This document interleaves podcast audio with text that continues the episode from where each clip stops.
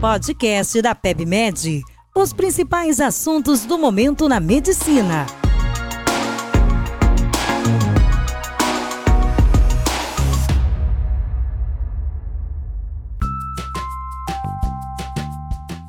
Olá, sejam bem-vindos a mais um podcast da PebMed.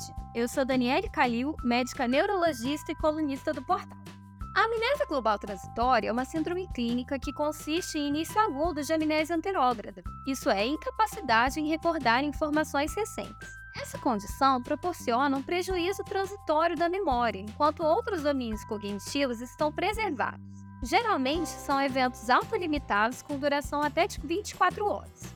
Embora seja episódio efêmero, essa condição desperta grande preocupação ao paciente e aos seus familiares, Nesse contexto, um dos principais questionamentos é sobre a recorrência e o tratamento dessa condição. A fisiopatologia ainda é pouco elucidada. Alguns mecanismos possíveis são discutidos na literatura, como atividade epiléptica, isquemia arterial, depressão despolarizante cortical associada à migrânia, congestão venosa temporal devido à incompetência valvar e refluxo jugular interno. Hoje comentarei sobre como diagnosticar a amnésia global transitória, qual a propedêutica recomendada, quais são os sinais de alarme para pensar em diagnósticos diferenciais e como orientar um paciente após apresentar essa condição. Então, como podemos identificar a amnésia global transitória?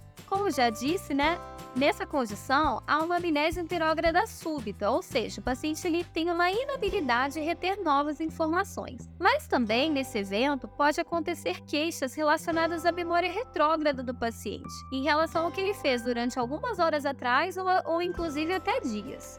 Por conta da perda amnésica, geralmente o paciente acaba realizando perguntas estereotipadas e repetitivas, como por exemplo, onde estou, o que aconteceu, que horas são no momento, sendo que a entonação e a cadência desses questionamentos podem indicar uma pergunta inédita, mesmo a despeito da resposta já ter sido fornecida. Um dado interessante é que na AGT, apesar da perda de memória transitória, há uma preservação do estado de alerta do paciente e de outros domínios da cognição. É importante ressaltar ressaltar que a identidade do paciente nesses casos não é perdida, isso é, ele sabe informar seu nome, sua data de nascimento, nome de cônjuge ou reconhecer pessoas familiares. A duração da amnésia global transitória geralmente resolve em 24 horas, apesar de um estudo retrospectivo com 277 casos, publicado na Neurology em 1987, ter evidenciado uma duração média em torno de 6 horas. Os critérios diagnósticos de amnésia global transitória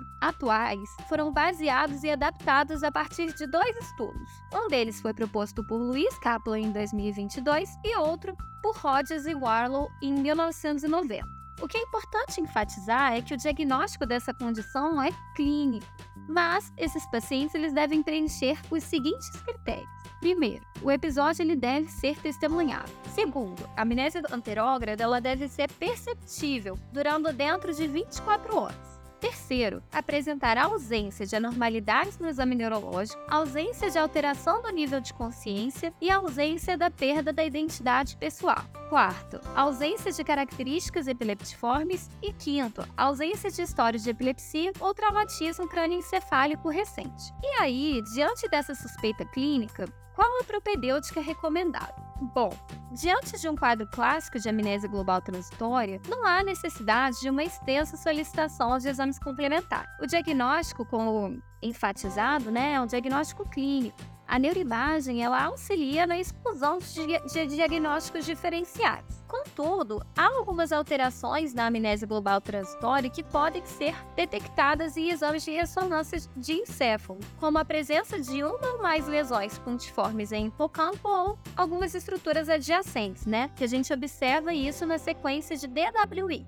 Geralmente, essas lesões são transitórias e tardias. Em estudo observacional retrospectivo 390 pacientes, publicado em 2020, 70% da amostra apresentou alteração da neuroimagem, que foi mais frequente em pacientes após 12 a 48 horas do ictus do evento. Diante de sabermos né, como diagnosticar essa condição, quando que a gente deve pensar em outros diagnósticos? O que é interessante é que nos casos da descrição clássica da amnésia global transitória, os diagnósticos diferenciais são geralmente limitados. Mas devemos considerar em outras possibilidades diagnósticas quando há um desvio dessa descrição típica que já foi mencionada. Por exemplo, se o paciente teve um relato de traumatismo crânioencefálico recente ou alguma anormalidade no exame neurológico que poderia sugerir algum evento cerebrovascular ou um quadro sugestivo de uma crise epileptiforme. Diante de receber um paciente com amnésia global transitória, o que é importante a gente orientar esse paciente? Geralmente a gente sabe que esse evento é um evento extremamente dramático, tanto para o paciente como para os seus familiares. Uma das grandes preocupações e dúvidas reportada por esses indivíduos é se esse paciente apresentou ou não um acidente vascular cerebral e qual a chance desse episódio ocorrer novamente. De acordo com os estudos, aproximadamente 15% dos pacientes podem apresentar mais de um episódio. E nesse caso, o intervalo médio de recorrência desses casos pode ocorrer em período aproximadamente de dois anos. Em estudo recente publicado na Neurology em 2022, foi observado que história pessoal de migrânia, depressão e atividade sexual como um fator desencadeante de AGT apresentaram associação com significância estatística para a recorrência desses episódios. Quando a terapia farmacológica dessa condição, ainda não há uma terapia específica. Diante disso, agradeço a atenção de todos os ouvintes. Fiquem sempre atentos às novidades do portal PebMed. Aproveite e assine nosso canal no Spotify.